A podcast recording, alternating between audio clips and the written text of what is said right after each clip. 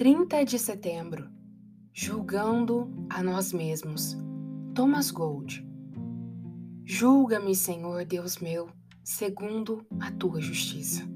Salmo 35, verso 24. Não existe pecado tão secreto e cometido tão às ocultas que não seja descoberto à vista de todos. É difícil encontrar um ímpio no mundo que, apesar de não ser muito formal, não tenha cometido em um momento ou outro um pecado em segredo que ele ou ela não queria que o mundo soubesse. Mas certamente o mundo inteiro conhecerá tal pecado no dia do julgamento. Naquele dia, todos os seus pecados secretos e perversidades ocultas serão descobertos e expostos diante dos anjos, dos homens e dos demônios.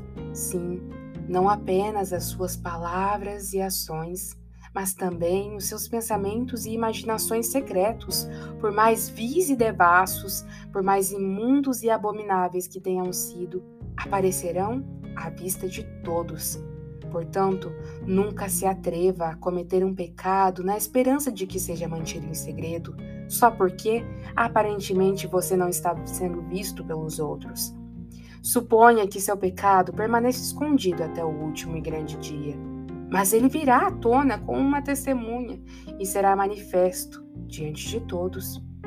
No entanto, não conheço outra maneira melhor do que evitar que seus pecados sejam revelados no grande dia, do que procurar examinar o seu coração e a sua vida neste instante e neste dia de graça, e depois julgar e condenar você mesmo pelos seus muitos pecados e transgressões, pois o apóstolo diz: porque se nos julgássemos a nós mesmos, não seríamos julgados.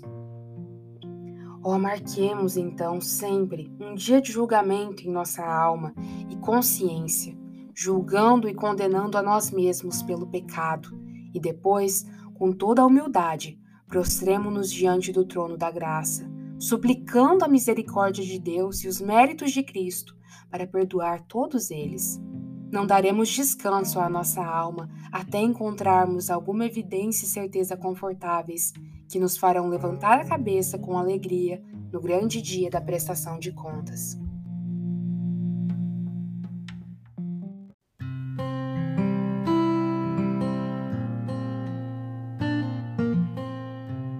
Você ouviu a leitura do devocional Dia a Dia com os Puritanos Ingleses, da editora Pão Diário uma leitura que você encontra aqui no Devoção Diária. Que você possa estar sendo abençoado por essa leitura e compartilhar com outras pessoas, para que elas também possam ser edificadas. Que Deus abençoe o seu dia na presença dEle.